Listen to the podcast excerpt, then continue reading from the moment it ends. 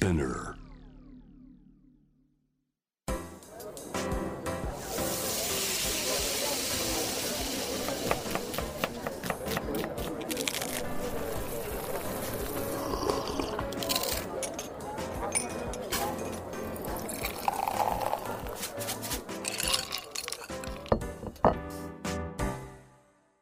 味な副音声Voice of Food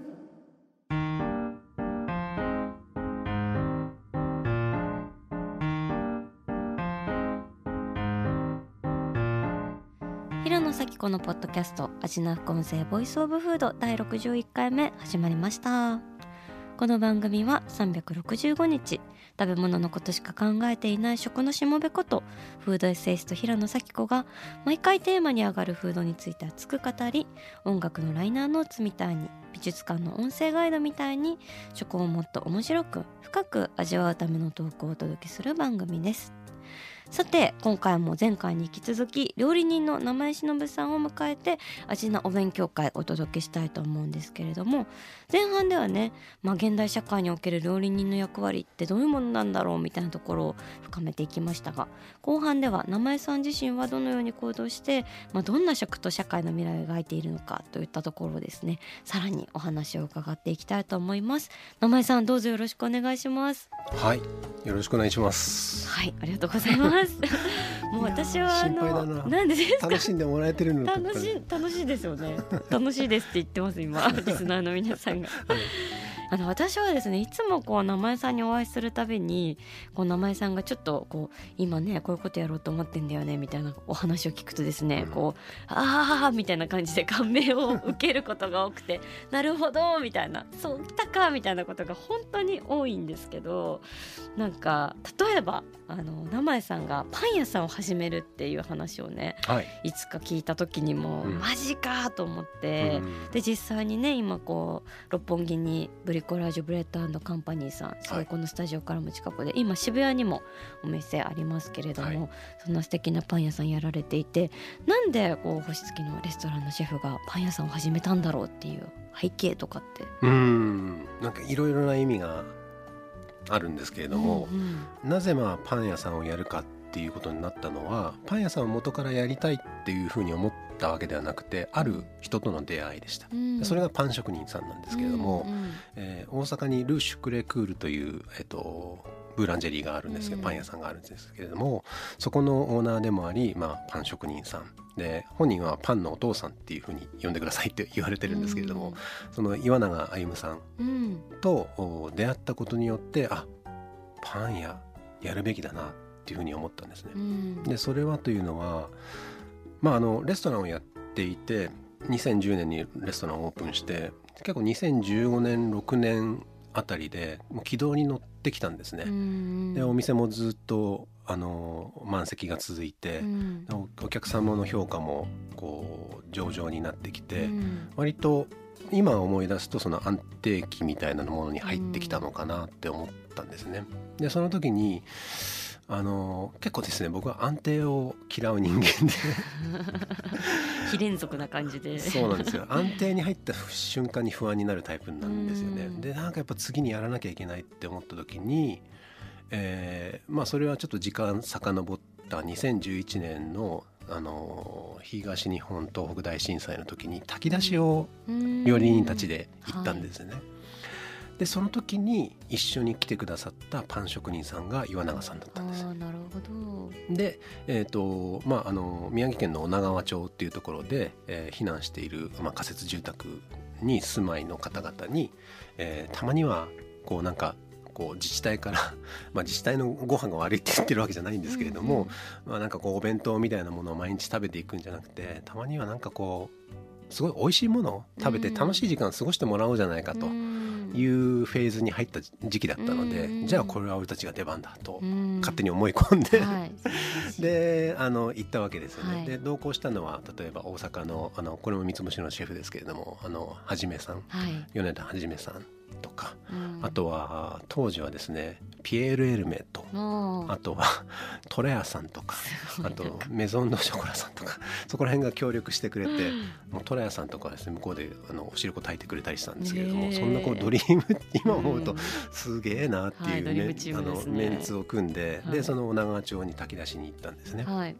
でその時にパンを焼いてくださったんです。でもう岩永さんのイメージとしたらもうこうなんか噛んだらもう口の中切れるんじゃないかっていうキレッキレの,、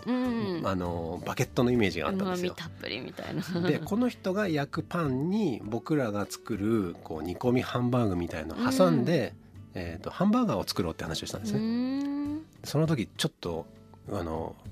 不安がよぎったんですよ。それはなぜかというとあんなキレキレのガリガリのパンを焼いてる人がそのおばあちゃんとか子供が主に住んでいる仮設住宅のパンを焼いてくれるのかな？っていうのがそこにはちょっと自分ではですね突っ込めなくてですね、もうなんか岩永さんお願いしますっていうだけでパンを焼いてもらったんですね。で結局結果その現場で出てきたパンがピンク色をしていて可愛らしい、ピーツで色をつけたんですけど、はい、なんか明るい感じのほわっとした本当に柔らかいパンでで僕らがこうクリーム煮で煮込んでいったあのハンバーグを挟んでくれてすごく美味しいハンバーガー煮込みハンバーガーができたんですね。でそこでえっ、ー、とまああの炊き出しの行為をやってる時に岩永さんがぽつりと言われたんですね。あのレストランのシェフっていつも目標なんですって。えー、なのでパン職人に足りないことっていうのはいつもレストランのシェフたちに勉強させてもらってますと。でもレストランは1日に数十人しか相手できないですよね。でパン屋さんは1日数百人相手にできるんですって。だから僕らの商売っていうのはそういう意味でいろいろな人たちと触れ合っていくっていう可能性とあとは責任があるなるほど。そこを真剣にやっていかないといけないって話をされた時にああ本当にこう自分がこう自分の店を立ち上げることで満足していたっていうことのこう姿勢にちょっと反省をしたんですね。なるほど。なんか自分がこううまくいってることに対してのなんていうか反省がなかったというかそれで満足してこう自分のこうフレームをちっちゃくしてたっていうところに思うことがあってでたまたまその時に、まあ、うちの、えーと、レストランの、まあ、今のパン屋もそうですけれども、オーナー社長が、六本木ヒルズで物件があって、あの新規事業やるっていうことになったみたいな。なったって相談もせずマジかよみたいな感じなんですけど。じゃあパンやりたいです。でその時は僕はパン焼けないので、うん、岩永さんを、まあ、お父さんとして、えー、次のパン職人を育ててもらって、うん、で立ち上げの時のレシピなどをその岩永さんに提供してもらってでしばらくパン屋さんがうまく運営していくまで見届けてもらいましょうっていう話をしたんですね。それがこの Bricolage Bread Company という六本木ヒルズの傍らにある、まあ、スタートする理由になったんですなるほどな。やっぱりじゃあレストラン特にね生江さんのお店とかだとやっぱり高価格帯だし、ね、こうねそこに来るお客様とかもやっぱある種限られてくる中で、うん、僕らが敷居を高くしちゃってたんですね。うん。でもそうじゃなくて同じ思想とか、同じ思いとか同じ情熱がありながら、はい、パンっていうものを媒介にすれば、はい、より多くの人にしかも数百円とかでそれを届けることができるっていう。ことに気づかれた、はい、で なるほど、まあ、パンをやる時にはやっぱりコーヒーが必要だなと思ってやっぱりコーヒー美味しいコーヒーもなければいけないと、うんうん、それでフグレンさんというところですね。あ、はい、あの小島さんを筆頭に、まあ、その方々に、えー、今度はコーヒー職人というかバリスタを教育してもらって、でそのコラボレーションという形でなんかこう自分たちの枠に外れたところをいろいろな友人たちの助けを借りてで一つの館で共同作業していくっていうのを実践したかったんですね。もうバンドやないか。いい音を鳴らしてる。なんと今日はスタジオにあのブリコラージュブレッドカンパニーさんお越しくださってるということで、はい、来てくださいぜひ。うわありがとうございます。わあこんにちは。もう私ね。袋に入っててもわかるんよ。もう大好きなんで。あありがとうございます。はい今日こちら何でしょうか？これは、えっ、とオリーブのムーですね。出たムー。ムーはいムームームーあのもうギュッてやったら潰れちゃうくらい柔らかい。これはい。どういうパンなんですか、ああのフランス語でムーっていうのが柔らかいっていう意味なんでなんですね。柔らかいパンです。まんま。オリーブが入ってる、はいオリーブが入ってる。これ青さが入ってるやつもありますよね。青さが入ってるものもありますしあとは、えー、とトマトが入ってたりするのもありますねあこれも私も大好きなこれ何でしたっけ？ハート型のパン、はい。これフランス語で心臓とかハートのことをクールっていうので僕らパンクールって呼んでます。パンクール。これもめっちゃもちもちで美味しいですよね、はい。これはなんでこんなにもちもちなんですか？これはですね、はい。えっ、と本当はパンのお父さんに言ってもらった方がいいと思うんですけれども生地があのパンドミーという生地の、はいはいはい。まあ、うちで一番あの売れているパンのあの生地を使ってるんですけれども、えーその、まあ、生地の作り方ですね。製法がそういうもちもちになるような製法を使っている、いわゆる硬化水的な。えー、と湯種法っていう湯種法。まあ、硬化水でもあるんですけど、へはい。えのでそれが美味しさの秘訣になっているんですけれども、はい、あともう一つ、はい。このいぶりがっこバトンはいですかね、問題作ですね。これ私がうまい棒と呼んでいる、はい、これは本当に根強い人気ありますね。すんごいね細長いはいくて硬い、はい、これ何が練り込まれてるんでしたっけ？これは、はい。えーいぶりがっこが入っています。あのうまいんだよな。とチーズが入ってますね。エメンタールかな。エ。メンタールといぶりがっこ入ってる、へえで、そうなんです。で、この三つともムーもいぶりがっこのはい。この長いバ,、はい。バトンと呼んでるんですけれども、あとはクールも、えー岩永さんのこうパン屋さんの方、大阪の方でもこう代表的なパンの中の一つで。あ。そうなんですね、はい、後々まあ僕らのあのパン屋さんも岩永さんが作ってくれたパンをベースに、まあ、自分たちオリジナルのパンもどんどん今増えてきているんですけれども、そういう意味ではこれはこうグラウンドゼロというか オープンした時から変わらない、はい、ラインナップの一つです。全部好きです。ちょっと私、ハートのパンちょっとかじらせていただきます。はい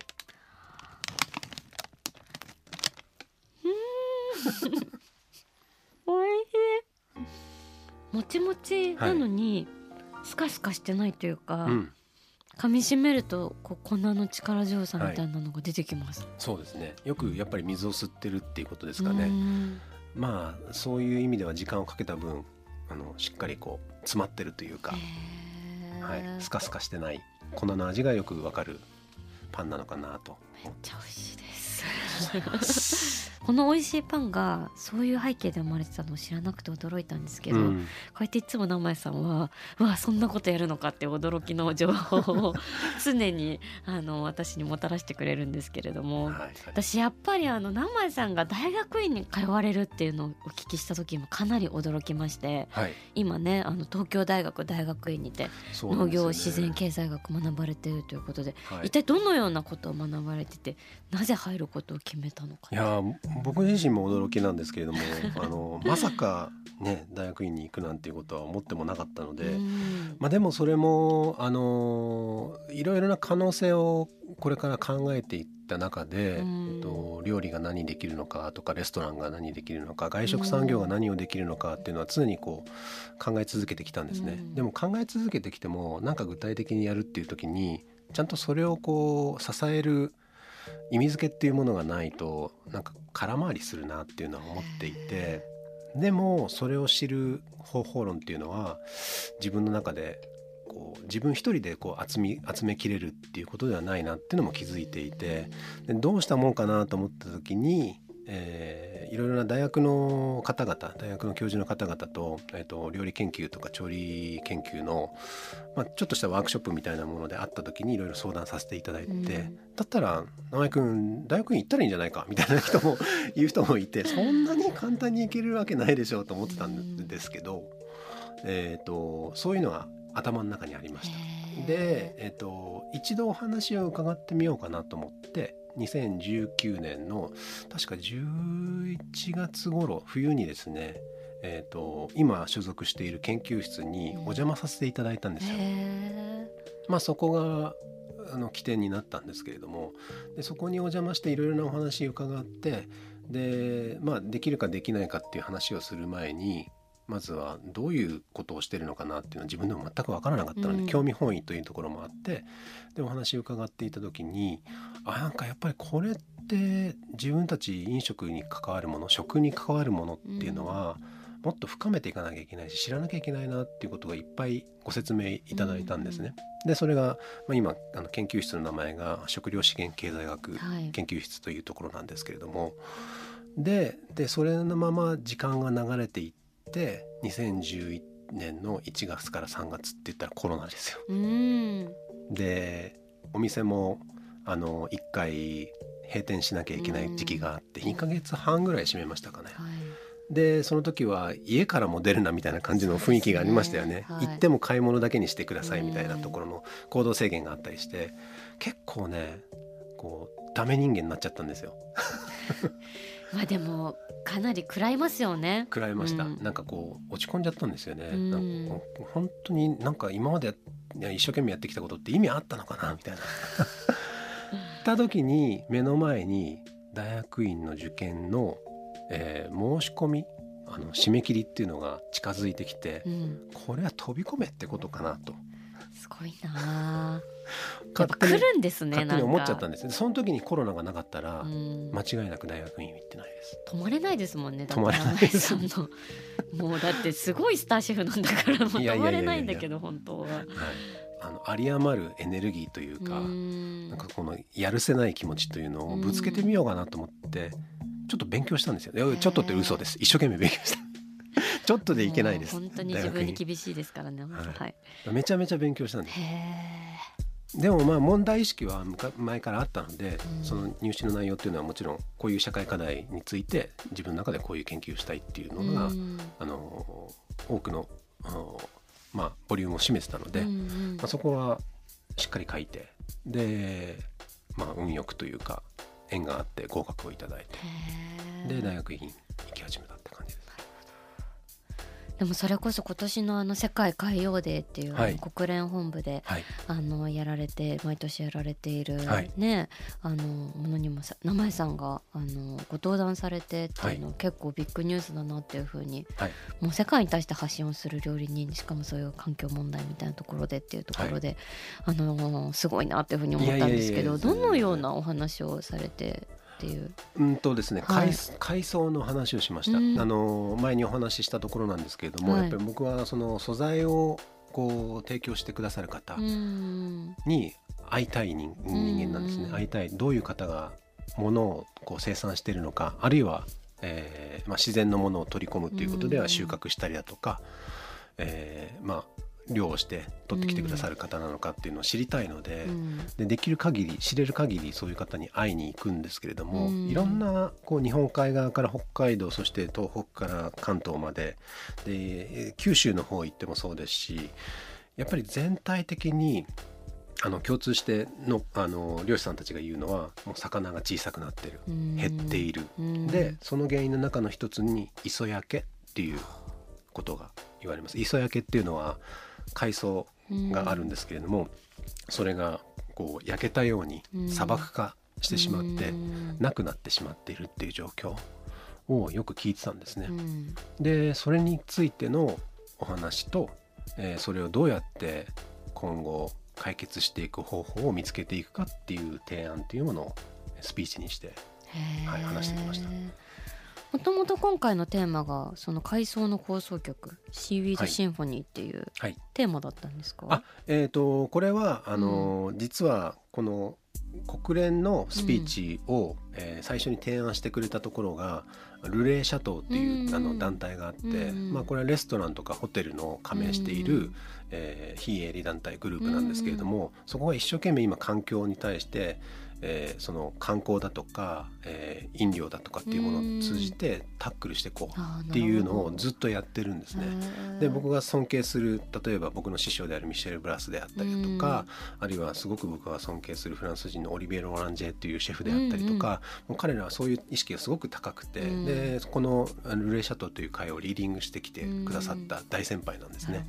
で、まあ、そこからお声をかけていただいてで毎年その海洋デーには何かしらのイベントをやるんですけれども、今回は名前さん行ってもらうからみたいな話で「うおマジですか？すごいの回ってきたみたいな。国連っすか？みたいな感じで。ボール来たみたいな。いやもう本当にあの めちゃめちゃ緊張しましたけれどもまあでも、えーと、やっぱりその漁師さんたちがおっしゃっているその磯焼け海藻がいなくなっている例えば昆布が全然なくなっちゃってきてるとかわかめは全然いないんですよっていう話そういう話を伝えるためにまあいろいろな方々もちろん漁師さんの話を聞いたりとかあとは海藻学者の話を聞いたりとかっていうのはスピーチにしたんですけれどもルレシャ島側とするとその、えー、海洋デーに合わせて海藻を使ったいろいろなイベントをやろうっていうのをそれのテーマが、えー、海藻の交響曲っていうシシンポニーっていうのがテーマになって例えばその海藻を使った料理を振る舞うっていうのが飲料の方であったりとかあとはスパで海藻を使った例えばそのなんて僕は受けたことがないので分かんないですけれどもそのボディケアみたいなものを海藻を使ったりとか、はいはい、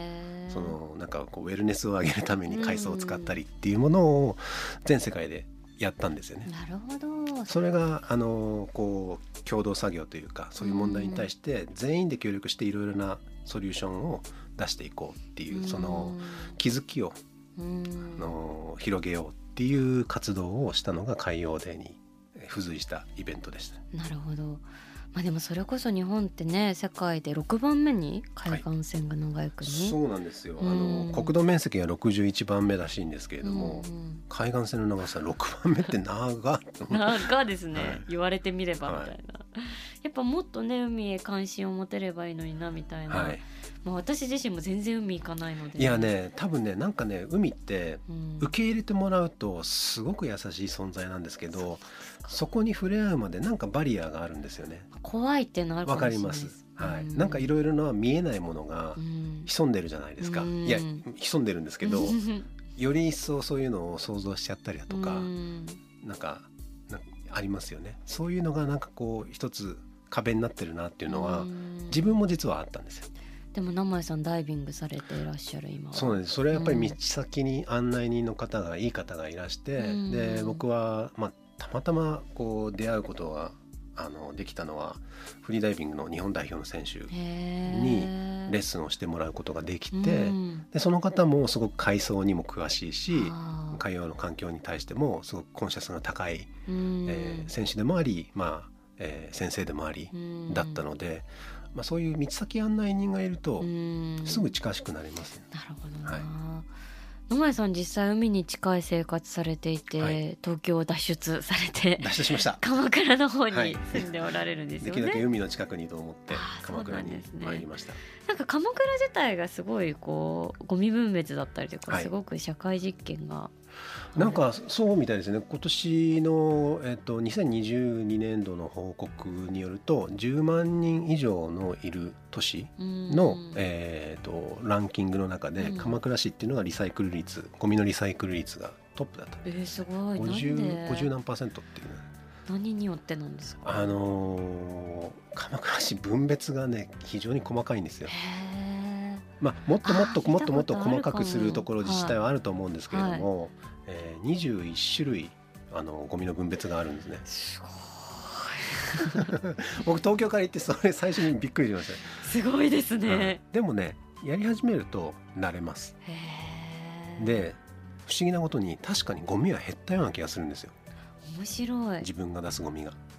分別がある細かいことによってゴミが減る。なんかこれはこう買わない方がいいななぜならゴミになるからっていうことが明確にわかる。何でも捨てちゃっていいんであればそこに対してのなんかこう気づきみたいのを全く無意識の中にゴミ箱の中に捨てていくじゃないですか、ね、何でもかんでも。なるほど、はい、やっぱりじゃあその分別っていう、はい、まあ、オーダーがあることによってゴミ自体が減るっていうか、まあ、リサイクル率も上がるしっていうことが起きてるんですね。ありますよね。なんかその例えばコンビニエンスストアとかスーパーマーケットで今、うんえー、袋って有料化になってるっていうところもあるじゃないですか。なんかあれのこう実施されてからやっぱりプラスチックごみに対しての意識っていうのは上がったなっていうそういうあの研究の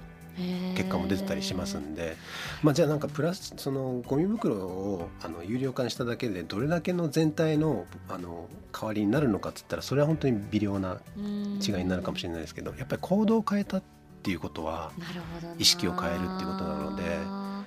なんかそのインパクトの方が実はすごく重要だなっていうのはん。行動をどうやって変えるのかっていう。いやでもやっぱ些細なところからね人の行動が変わり意識が変わりっていうのは侮れないんだなと思うんですけど、うん。あの生井さんが以前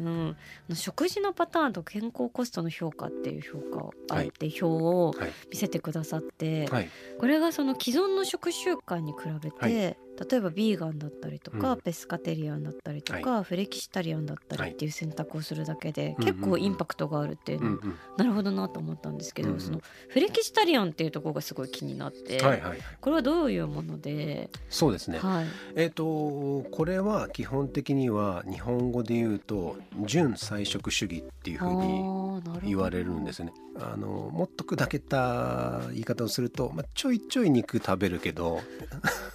野菜中心の食事みたいな。えそれでいいんだ。それでもめ日ちゃ。本の食事ってそうでしょ結構。そうです。そもそもそうですね。古来からのというかね。そうそう。そうおかずがあっておかずがちょいちょい肉が出るけど、ででも大体魚だったり、うんあるいは野菜の中にいったものだったり、うんまあ、肉じゃがっていうけれども肉自体を食べるというよりはじゃがいもを美味しく食べるためのお肉だったりっていうそのちょいちょい肉肉主義ですよね。はいはい。それが純菜食主義っていう言われ方なんですよね。なるほど。でなんかこう世の中の食習慣のこう区切り方でもうなんかビーガンベジタリアン VS うん。肉食うん。肉食系人間みたいなそうね。いうなんかこうガチガチがあるじゃないですか。二極化な感じでね捉えられがちそうというか。そうそうそうなんかそのギャップっていうのはあんまり意味がなくって。でもちろんあの細かく細かく考えていけばビーガンやベジタリアンの方が、えー、とそのフレキシテリアンっていう純菜食主義に比べれば、あーまあ、健康コストだとか、うん。あのあるんですけれどもそれはもう本当に微細なところでへ野菜を中心としてちょいちょい肉を取っていく。でタンパク質は野菜だとかあの海産物を中心として取っていくっていうものが、まあ、自分たちの健康コストと、うん。あとは、えー、と地球の健康コスト、うんうんうん。まあ、環境っていう言い方ですけど、そこをもうあの劇的に下げてくれるっていう結果が出てるんですよね。だから頑張んなくていい。確かにそう言われると、ちょっとお肉減らそうかなくらいの感覚でうんそれでも十う分ん。貢献できるというか、できる。あー。明るい話ですね。そうなんですよ。うん無理しなくていい。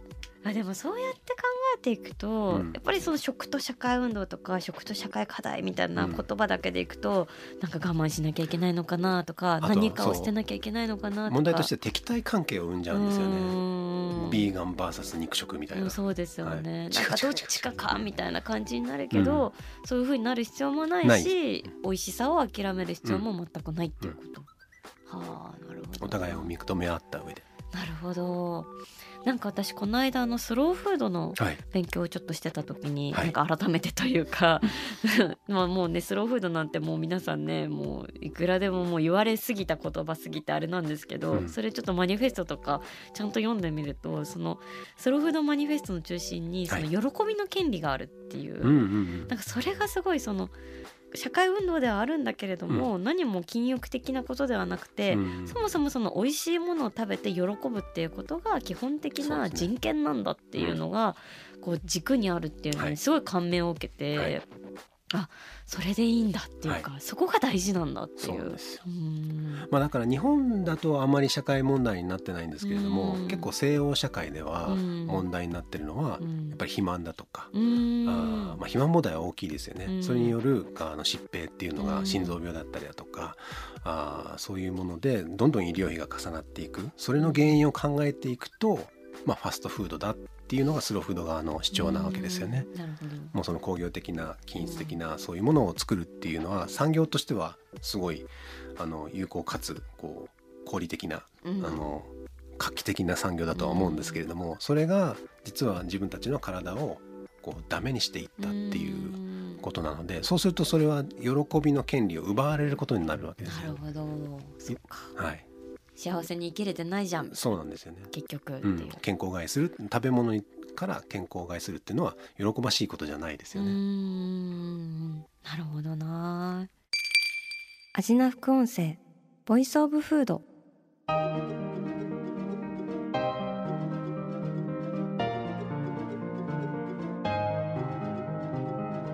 はいというわけで今回は2回にわたって料理人の名前忍さんを迎えて味の勉強会をお送りしてまいりましたが名前さんありがとうございました。ありがとうございます。いやもうまだまだ聞きたいことがたくさんあるんですけど。またやりましょう。はいお願いします。楽しんでいただけてるのであれば。私は楽しいです。大丈夫かな。な大丈夫かな。大丈夫です。自信持ってください本当に。あのちょっと大きい質問になっちゃうんですけど、はい。こう名前さんはこの時代を生きる料理人としてこれからどんな未来を描いているのかみたいなことちょっとお聞きできたら嬉しいなって。そうですね。ちょっと一言では言えないし、まあ、自分もいろいろなことを考えるところがあるんですけれども、ちょっと自分の言葉じゃなくて、うん。ある偉人の言葉を借りてもいいですか？も、ちろんです、はい、それを採用したということで自分の言葉に変えさせてもらえればと思うんですけれどもあのジャック・アタリさんという方いらっしゃるのご存知ですか、思想家？思想家でもあり実は経済学者でもありはいはい。実は歴史学者でもあるっていう方なんですけど彼が「食の歴史」という本の中ではいはい。語っているのは自分たちの健康を保ってくれる食事というのは地球の健康も保ってくれる。自分たちにとっていいことをしていると地球にもいいことがあるよ。なんかそれはあのレストランをやっていく上でもなんかすごくまあ武器にすその知識というのを武器にしてうん。でそれを活用してそれを実践していきたいなと。自分たちの健康を保つような料理を作り続けてでそれがそのまま自然と自然がこう健康になっていくというものにつながっていくっていうすごく分かりやすいコンセプトをジャック・アタリさんがあの本でおっしゃってくださってるんでこれはちょっと僕は信じてみたいなと。はあなるほど思ってなでも本当にそうですね。やっぱり自分たちのなんか自分が幸せになっても誰かを傷つけてたりしたらやっぱり悲しいし、うんそこそうですね。の自分の幸せとか自分の健康とかが世界にとっても、うん。まあ、健康でっていううん。メッセージ、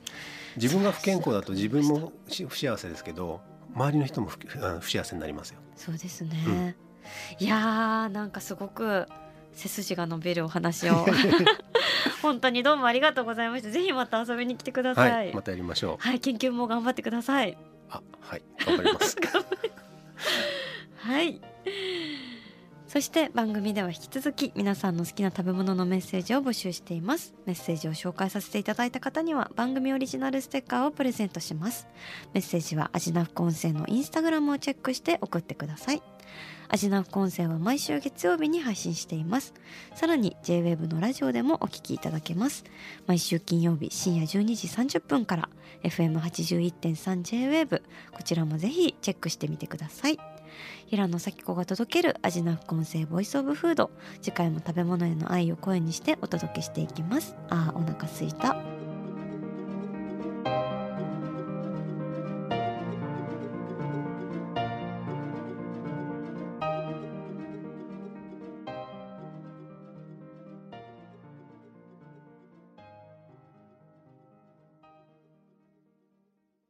ここで SPINEARからのお知らせです。 SPINEARでは企業やブランドの魅力やストーリーをポッドキャストとして制作配信するお手伝いをしております。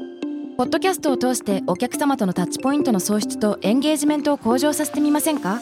お問い合わせは概要欄の URL かスピナー .com の SPINEAR branded podcast からお願いします。